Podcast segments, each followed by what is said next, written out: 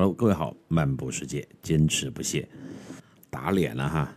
呃，上周本来说这周会轻松一些，谁知道这周更忙。这两天又在搞运动会啊，你知道，一开运动会，班主任就无比的累。本来说这周把寒假的行程做出来，确实也没有时间。那么下周啊，下周应该没问题了啊，希望不要再次打脸。我跟这个意下如何呀？计划就是每周一跟每周五的晚上呢各更一次，但这周一的晚上呢，我又去见了一个朋友，聊天到很晚，所以就拖到了今天啊。咱们这周的节目呢是今天晚上和明天晚上连续两更，也感谢朋友们的等待。OK，废话不多说，来到咱们今天的旅途。上一集呢，我们开启了在荷兰的第一天，到达了阿姆斯特丹旁边的赞丹。入住了酒店，品尝了晚餐，也在运河的旁边进行了惬意的散步。那对于这一次的整个的旅途来说呀，荷兰部分就是意大利之后的一次放松、休闲，并且不累的四天的体验。我们从一千年、两千年的意大利的历史呀，来到了比较现代的部分，所以从旅行的体验上来讲啊，也有一种反差。让团友们也能够深入的体验到两种截然不同的欧洲的氛围，也算一次某种意义上的穿越之旅吧。那么到达荷兰的第一天晚上啊，咱们也睡得非常的舒服啊。上一节也聊到了那个酒店的各种优势。第二天早上咱们也没有起得太早哈，睡得差不多自然醒，然后呢吃完酒店的早餐，就坐火车来到了阿姆斯特丹的。中央火车站，我们这一次的这个火车票也是按照提前帮我们买好的。他每天晚上他会发一个二维码给我，呃，非常方便哈。嗯，因为这个二维码呢是每天更新的，那它也是不限次数的，可以往返于阿姆斯特丹周边所有的呃城市轨道交通。我只需要把这个二维码的截图保存在手机里，然后，嗯，大家到了这个闸口的时候呢，扫一个进去一个，呃，非常的方便。而且安道先生一大早就从阿姆斯特丹他住的那个地方，呃，来到了赞丹的酒店来等我们了。那天不是周末，我就问他，我说你不用上班的吗？他微微的一笑说，在上班呀，但是不影响来和你们一起玩。然后就给我介绍了他现在的状态啊。上一次在四国的时候，我去荷兰见安道呢，呃，确实比较落魄啊，没有固定的工作，然后住的地方也没有，因为他的呃存款已经付不起他的房租了，再加上他是一个很高傲的人，很独立的人，就太独立了，所以也不愿意去向他的富有的父亲要钱，居然还在码头当搬运工人。那至于，呃，三年多前的他的那一段描述呢，在我的书里和四国部分呢都有提及到，我们现在也就不详细的介绍了。这一次他确实状态好了很多。首先，他有了一个稳定的工作，他现在的工作呢，啊，跟他当年学的这个大学里面的专业完全是两码事儿。他在荷兰的莱顿大学毕业的时候学的是世界文化史，所以后面去了中国，对中国东方的文化也也很感兴趣。呃，做过外教，也在中国体验了很神奇的一些不同的经历，也有过很精彩和浪漫的故事。那回到荷兰以后呢，呃，那几年呢也是不稳定哈，呃，去过写字楼里边做什么行政工作。然后也居无定所了一段时间，直到一年多前吧，他找到了现在的这份工作，是一个程序员啊，嗯，而且他还是一个团队的小的那个 leader，他的手下呀，其实也不算小了哈，在荷兰，他手下有二十多个人，这是一家互联网的科技公司，主要业务是干嘛的呢？呃，这次见到他以后呢，他才跟我说清楚。这是一家呃总部就在荷兰，嗯，但是是一个全球业务非常发达的公司，主要是帮助那些比较老的国际性的大企业，比如说奔驰呀、可口可乐呀、沃尔玛呀、宜家家居啊，就这些公司都是他们公司的客户，呃，帮他们储存并且恢复很早之前的，可能是几十年前的一些数据啊，我呢也没听太明白，大概就是说，呃，他们的公司的技术手段可以帮助这些呃其他的不同行业的公司把客户的信息、产品的数据、销售的什么体量、物流的系统等等，涉及到这些公司的原始数据进行一个呃很好的修复和保存。你看哈，就是，呃，这些公司都是很多年的公司了。那在那些个时候，互联网技术不是很发达，但是他们好像又有，嗯，就是当时世界上很先进的电脑储存技术，把呃数据存了下来。那怎么把这些数据进行修复、利用和分析呢？呃，这就是现代的互联网公司做的一件事情。嗯，安道呢，他就在这样的公司负责了一个技术性的小团队，呃。他之前是学着文科的啊，文化史的，但是他其实自己，我之前也讲过，安道是一个非常全能，而且学习能力极强的人，真的是文理双全啊。他最开始进入这个公司的时候，其实就是一个程序员，自己也在做技术方面的工作。呃，那后来呢？因为可能他的能力得到了认可，而且他也三十岁了哈，今年，呃，那这个包括他的这个人际协调能力、沟通能力得到了上司的信任，所以现在也开始进行管理工作了。那我问他，你现在是纯管理呢，还是纯还是要参与一些技术呢？他说，技术他也会去参与。哈，那主要呢就是上传下达。你看，像跟咱们国内的好多这个中层啊，我觉得他现在就是一个中层的一个呃地位。据说呀，啊薪水很不错，干的呢也很有劲儿哈。呃，说明他是真心的喜欢这份工作。快两年了吧？呃，我觉得对于安道来讲啊，包括很多其他的欧洲的朋友来讲，一份让自己呃满意的工作能够持续两年。尤其对他来讲，真的是太不容易了。而且他在聊他的工作的时候，就显得特别的有兴趣，呃，侃侃而谈。那因为他的客户呢，很多是在美国，美国公司跟这边是有时差的，所以他告诉我，嗯，他其实不用每天去办公室打卡，那在手机和电脑上处理一些事情就可以了。上午呢。美国那边呢还没起来，所以他也没啥事儿，基本上要从呃荷兰当地时间的下午三四点以后呢才开始忙，所以来陪我们啊，尤其是上午是一点问题都没有的。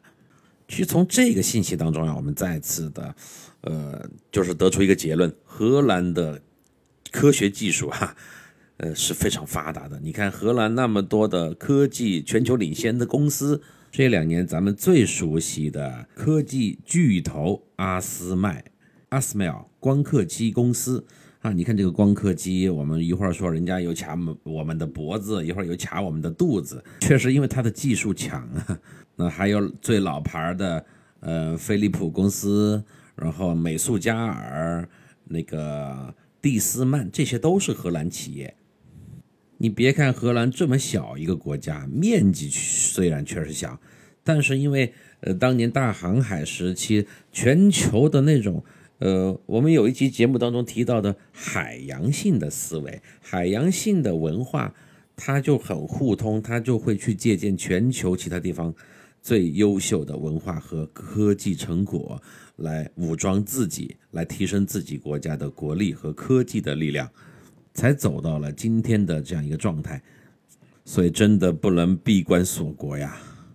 好，回到安道的话题，介绍完工作呢，他又给我说起了他的女朋友啊，他的感情状态，呃，是主动给我说的哈。因为虽然我跟他很熟啊，呃，人家什么感情方面呢，私人方面的事情，一般他不提，我也不会主动的问起啊。这也是呃多年来我和老外打交道的一个原则吧。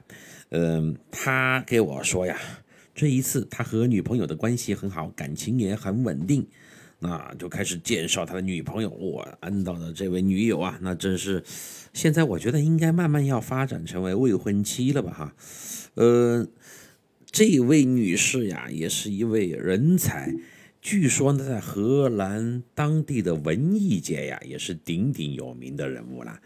因为安道他是一个彻头彻尾的文艺青年，咱们之前也介绍过。我想他的这个女朋友，呃，我们先不说外貌怎么样，必须得满足或者符合安道他自己的精神上的审美。也就是说，这个人他一定要有文化，要有内涵，要有深度，不是那种标准意义上的美女。听他给我一介绍啊，真是，确实是安道的风格。他的女朋友呢是一位加拿大人，学古典歌剧的哈。但是在加拿大那个地方呀，呃，古典歌剧呀，好像没有太多的市场，没有那个氛围和土壤。所以一直想来欧洲这边发展啊，欧洲的这个音乐剧呀，呃，包括这个古典音乐的，呃，这个历史，呃，空间，那肯定比北美要好得多。疫情的时候，也就是最严重的时候，呃，这位美女就来到了欧洲。那在封城的那段时间，就是荷兰内部也是交通闭塞的时候，不能去其他国家的时候。呃，这位女友就被困在了阿姆斯特丹。那有一天呢，在一个沙滩上休息晒太阳的时候，安道他也过去在那边沙滩上啊享受日光浴呀。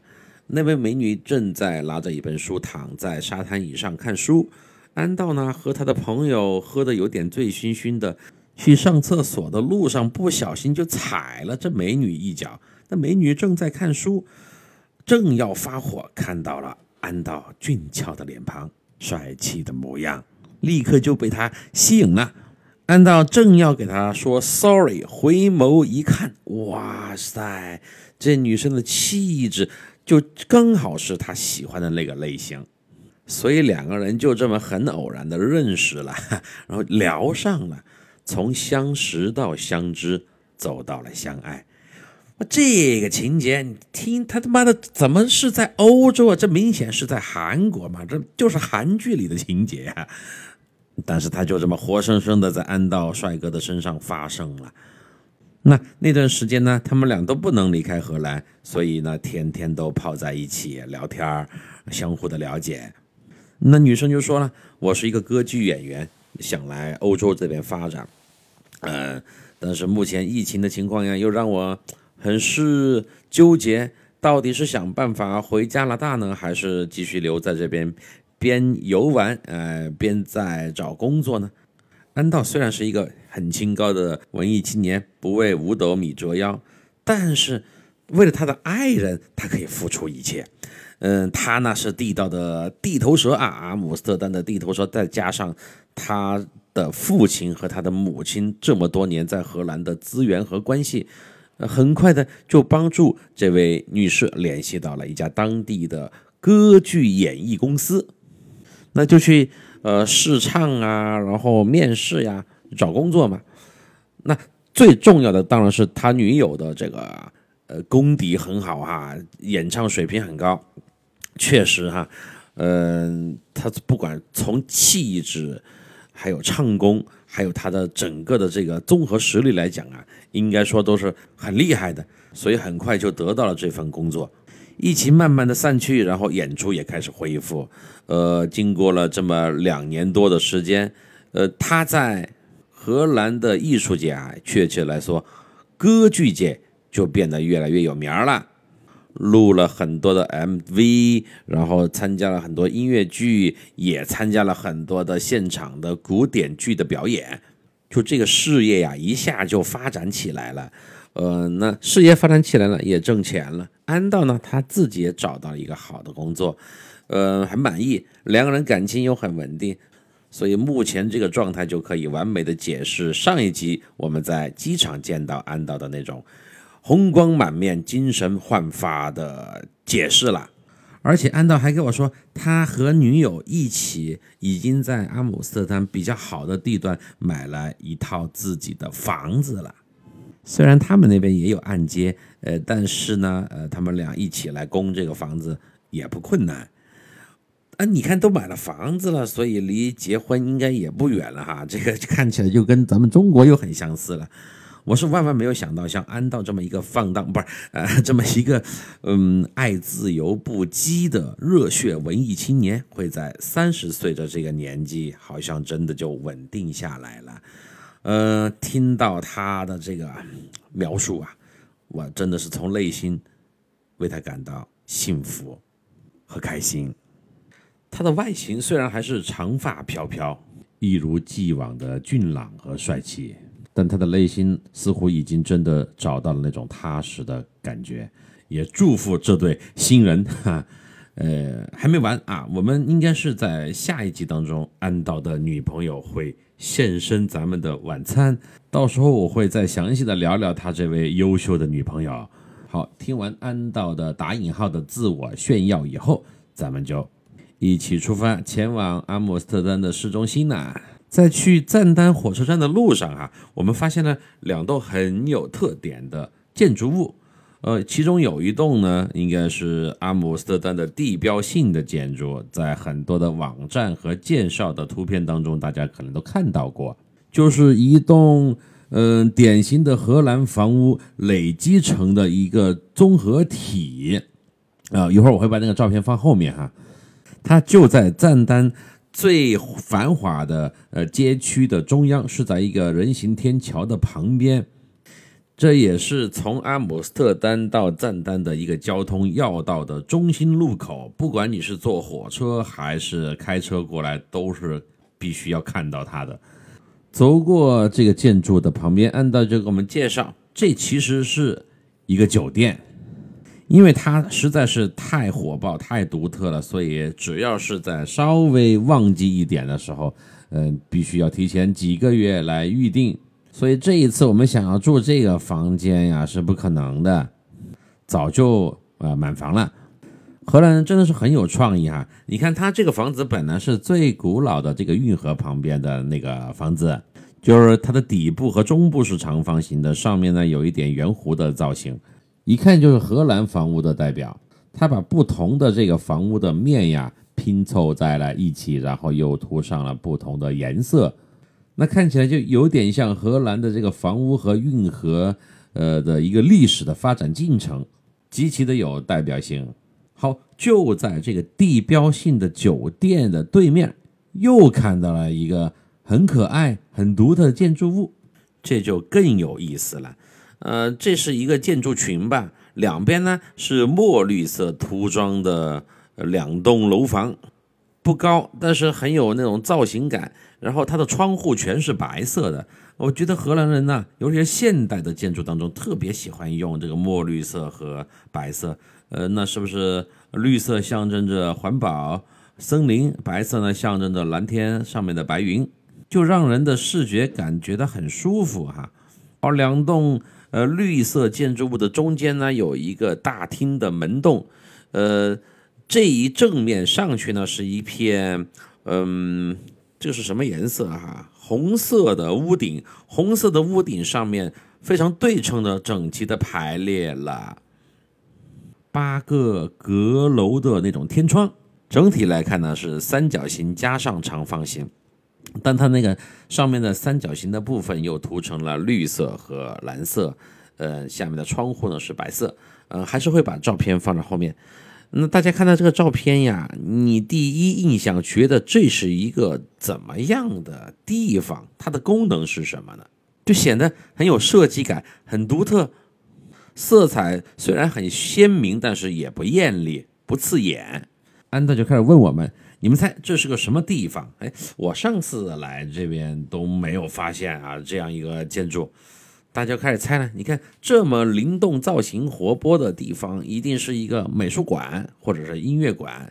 嗯，老杨猜还猜它是一个酒吧，有这么大的酒吧吗？那个建筑其实挺大的哈。然后女士们就猜这是一个商场，我当时心里就想了。以安道的性格，如果真的那么好猜，他不会让你猜的。果不其然，他脸上露出了得意的微笑。你们全部都猜错了，这个店儿是一个市政厅啊，就是赞丹的政府所在地。这个楼就是一个办公大楼。哇，我们第一次看到了这样的办公大楼哈，如此俏皮可爱。再联想到国内的什么县政府、区政府啊、镇政府的办公大楼，怎么会是这样的造型呢？一点都不严肃哈，一点都不庄严。但人家荷兰人的这个艺术细胞就是这样的。他们有时候会把建筑和它的功能呀弄得很有反差感。比如我们现在看到的这个呃建筑，它是一个市政厅，是跟政府呀政治有关的。但是我们后面去到喜力博物馆，喜力博物馆那个外墙一看，你根本就猜不到它是一个啤酒博物馆，你反而觉得它是一个很呃老套传统的工厂的厂房。所以在荷兰、欧洲这边好多地方啊，看建筑也不能只看外表，进去以后你才知道它真正的核心所在。那我就问安道，我们可以进去逛一逛吗？他说当然可以啊，他就带领我们去进到了这个市政厅的大厅。进去以后啊，装修风格也是很明亮现代，呃，它那个层高很高。一楼呢有嗯一排椅子，有点像我们这个市政中心的啊，不就叫什么政务中心的那种造型哈。有一排椅子呢，供市民去等待呃使用。旁边呢还有两个窗口，呃，还可以拍照哈，随意的拍照，只是呢声音不能太大。有一位保安大哥站在旁边，也是对我们呃很热情的微笑。呃，然后安导又给我们介绍说，这个市政厅啊有四层，第一层和第二层干嘛的？三层和四层呢，其实有少儿、少年儿童的活动中心。我想，少儿活动中心设在市政政务中心吗？这也太厉害了哈！然后还有居民的阅读区、图书馆都是免费使用的，其中只有那么很小的两三个房间的区域是政府工作人员的办公室。他这么一解释哈，我们就也觉得很新奇。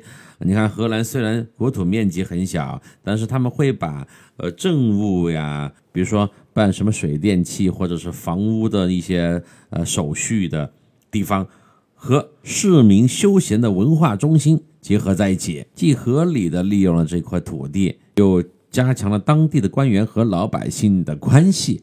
我们想到了在我国的政府基地。五十米之远，然后站岗的就要赶你出去，啊，离远点哈，别靠近。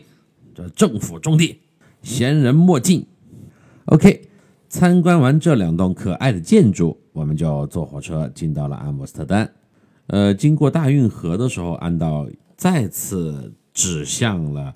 我上次他也给我介绍过那栋房子，在运河的中间修起了一栋也是很独特造型的房子，有点像那个大裤衩哈，啊，就是央视的那个，呃，然后他说，你们看中间有一层的颜色不一样的那一层，你们猜多少钱？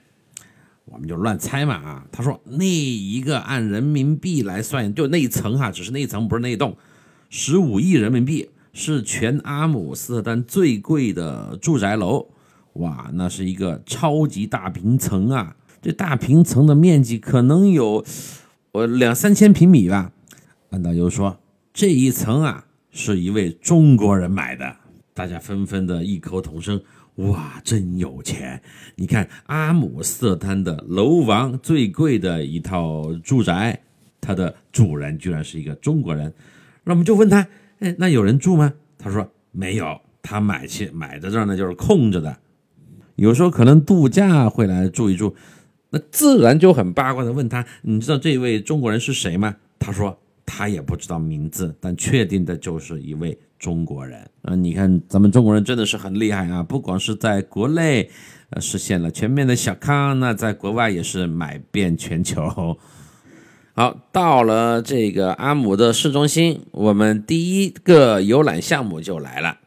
安道给我们安排的是坐游船，在阿姆斯特丹坐船游河是一个必打卡的体验项目。游河的时间呢是在一个小时左右，线路设计的很科学，几乎的覆盖了阿姆斯特丹最有代表性的一些建筑啊，有比较老一点的，有很现代的。安道也提前给咱们买好了票。我们就来到了码头上等待啊。这个阿姆斯特丹它的这个游船是很有特色的，它全是透明的顶棚啊，就是你坐在这个船里边没有任何视线的阻挡。它跟那个英国泰晤士河上面的游船还有一点区别，就你在这个游船里面可以三百六十度的看到呃四周的所有的景象，而这一家游船公司呢是阿姆斯特丹历史最悠久、最有名的一家公司，名字叫做 Lovers，就是那个爱人。安道告诉我呀，他妈妈年轻的时候也曾经在这家游船公司工作。当时应该好像是在人工卖票啊，因为当时那个互联网技术不够发达嘛，全是还是靠窗口的那种卖票。后来他的妈妈呢，然后又去了这个市政府做一名公务员哈。我突然就又想起了荷兰人对这个工作的态度，包括咱们在四国里面介绍的他的父亲也是，他是一个艺术商人，但是又酷爱呃自己做一些木工手工活啊，包括自家的房子都是自己在装修。当年他的年龄已经快七十岁了，包括想到现在的安道，他从一个学习文世界文化史的高材生，当过外教，啊，做过码头工人，做过公司里的文员，搞过电子音乐，从事过行政管理，再到现在的程序员和呃互联网公司的管理人员的身份。荷兰人对于这种新奇事物的体验和对生命这种不停的折腾的精神呢，我是很佩服的。所以他们虽然可能不像南欧人那么的表面上显得阳光热情，但是，呃，很多荷兰人的实力是很强的。他们虽然年纪可能不大，像安道这样，但他的生活阅历和工作经验都很丰富。内心呢也很充实，但是从另外一方面来讲啊，他们对于伴侣呀、生活呀、家人的要求也很高。这个要求不只是物质上，物质上反而可以简朴一些，但是精神层面上啊，绝对不能差。就是你的生命要活得有质量，你要成为一个灵魂有趣的人，而且你的变通性、随机性也很强。这就是荷兰，这就是荷兰人。这就是咱们这个意下如何意大利部分体验不到的纯度很高的现代文明和高度的开放程度。对于初次到欧洲或者之前听过欧洲旅行的朋友来讲，荷兰它确实不算一个热门的大众的旅行目的地。但是，当你来到了这里啊，绝对不仅仅是红灯区的诱惑，更多的是它当地这种文化的体验。安达呢，他没有跟我们一起上船，而在岸上等我们，我们就开启了这个游河之旅哈。这游览线路哈设计确实很很棒，而且船上呀配有几十种语言翻译的导览器，咱们就戴上耳机，选择到中文，随着哒哒哒哒哒哒马达的轰鸣声啊，那游船开始启动，从起点出发，呃，带领我们深入的走过了。很多博物馆，现代的一些呃这个音乐美术的场馆，穿过了一座座的运河上的小桥，我们一边欣赏着景色，一边听着这个导览器里面的这个关于这些建筑的文化的历史的介绍哈，呃很过瘾，学习到了很多的知识，对荷兰这么一个相对在欧洲比较小众的国度。又有了更加深切的认识。对了，我们还经过了那个 Booking 的总部哈，Booking 就是全球最呃通用的订房间的、订酒店的那个 App。我相信去国外旅行的大部分的朋友们都是在那个 Booking.com 上面订的房间，对吧？啊，它的中文名字翻译过来是宾客哈。那我这一次所有的房间呃也都是在 Booking 上面完成的啊，确实。呃，很方便啊，房源也很多，服务呢也不错。呃，其实你看这个 Booking，它的这个网站的技术含量可能不是算是最高的，但是它为什么能够做到全球最大的预订酒店的 App 呢？还是因为思维嘛。荷兰人的连通性、互融性、沟通性，这也真的是很多西方国家不能比的。OK，当我们意犹未尽的游览完这个。呃，游船以后啊，上岸，安道已经在那儿等着我们呢。不知道他从哪儿又搞了一辆自行车。我说，哎，好久没有骑这个荷兰的自行车了，那我试试吧。谁知道我一上去，差点马上摔下来，因为这辆车太高了。我上去以后呢，发现我的脚尖根本就不能呃挨着地，勉强能够骑得走，但是又停下来的话就很危险。所以就回忆起当年他给我找的那辆让我骑起来还比较自在的自行车是多么的难得呀！那辆车真的可能是一辆童车哈。那再次证明荷兰人的这个身高啊，首屈一指。我还让何医生试了一下安道的这辆车。何医生呢？呃，他这个身高，因为他比我还稍微高一点吧，哎，不错，还可以骑得走。但是何医生他不懂怎么刹车。我说，你看老何，你跟我上次就一样哈，没有捏的那个手刹啊。我们这个叫倒灯塔。哎，还是一位听友给我说的哈，这个名字。你想要刹车把车停下来，你就必须把这个脚踏板往后蹬。何医生试了几下，也差点从车上摔下来。大家看着这个情景呀，也笑出声来了哈，啊，就是一副很搞笑的场面。OK，咱们游完河以后啊，安道把他那自行车随手往路边一扔，哈也没锁，然后就又带领我们前往嗯最繁华的阿姆的市中心。呃，我们就去到了大皇宫啊，水坝广场啊。这些最著名的景点就不一一的介绍了哈，反正都是标志性的建筑。之前四国里也说过，哎，我们这次发现的呀，人确实呃也不少。那人不少呢，我们要走在一起，相对就要困难一些。呃，因为和阿姆斯特丹也是一个特别适合步行的城市，呃，路上可看的、可玩的挺多，而且它在街上的人也很多元化哈。嗯，毕竟是开放型城市嘛，白人、黑人，不种不同的口音、不同的种族、不同的文化背景的人，不同的穿着哈。你在荷兰这边，你明显能看到他们的这个服饰的穿着的类型比意大利要丰富许多。哎，这一点哈倒蛮像成都的哈。你看，你现在到成都来看，在街上，呃，穿穿汉服的、西服的、和服的、工作服的，什么都有。所以我就给安道说：“你在前面带路吧，我在后面压阵啊。”呃，队伍拖得比较长，街上也是人头攒动，熙熙攘攘，大家呢也显得很是兴奋。大概逛了一个小时以后，我们发现有一位失踪了，又不见了。谁？猜对了，又是何医生。何医生居然去逛优衣库了。咱们在一个路口等他，等了半天他才过来，然后我又把他批评了一顿。我说何医生，你跑到这儿来逛优衣库是个什么意思呀？你不应该是去买冰激凌吗？他说：“赵哥啊，你这又老土了，冰激凌是意大利的特色。”我说：“那优衣库也不是荷兰的特色呀。”他说：“好好好，不逛了不逛了啊，跟着走吧。”他刚刚跟上我们，是那个谁，胡姐跟陈医生他们俩又一头栽进了呃一家服饰店。呃，只能说明阿姆斯特丹呢确实好逛哈。你看那些商店啊，门挨着门，你逛完 A，你不去逛一下 B，你都觉得对不起 B，前面还有 C 在等着你呢。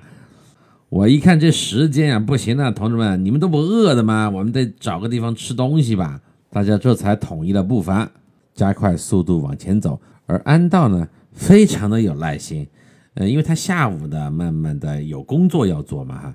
但是显得也一点都不焦急，他也毕竟在中国待过啊，情商有那么高，他知道咱们中国人逛起街来是什么样的一个状况，尤其是女士们，他还给我会心一笑，给我说：“Frank 啊，别着急，让他们慢慢逛啊，只要注意安全，这个你看着后面的人数就可以了。”所以这个不催人走快点的导游真的是很难得呀。